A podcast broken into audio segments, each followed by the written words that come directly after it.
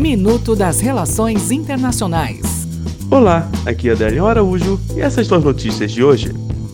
Venezuela. A Organização de Estados Americanos aprovou nesta quarta-feira uma resolução apresentada por aliados do autoproclamado presidente interino da Venezuela, Juan Guaidó, incluindo o governo brasileiro, para convocar o órgão de consulta do Tratado Interamericano de Assistência Recíproca, que prevê a defesa mútua das nações do continente em caso de ataques estrangeiros. Estados Unidos. Deputado democrata Peter DeVasio apresentou o projeto de lei na Câmara dos Estados Unidos para proibir a importação de produtos brasileiros como carne e soja, em resposta ao aumento das queimadas na Amazônia.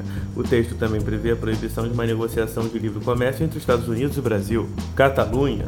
Dezenas de milhares de separatistas catalães acenando com bandeiras pró-independência e brandando independência agora se reuniram em Barcelona nesta quarta-feira para pedir a separação da região do restante da Espanha e a libertação de líderes políticos presos. Até o próximo minuto.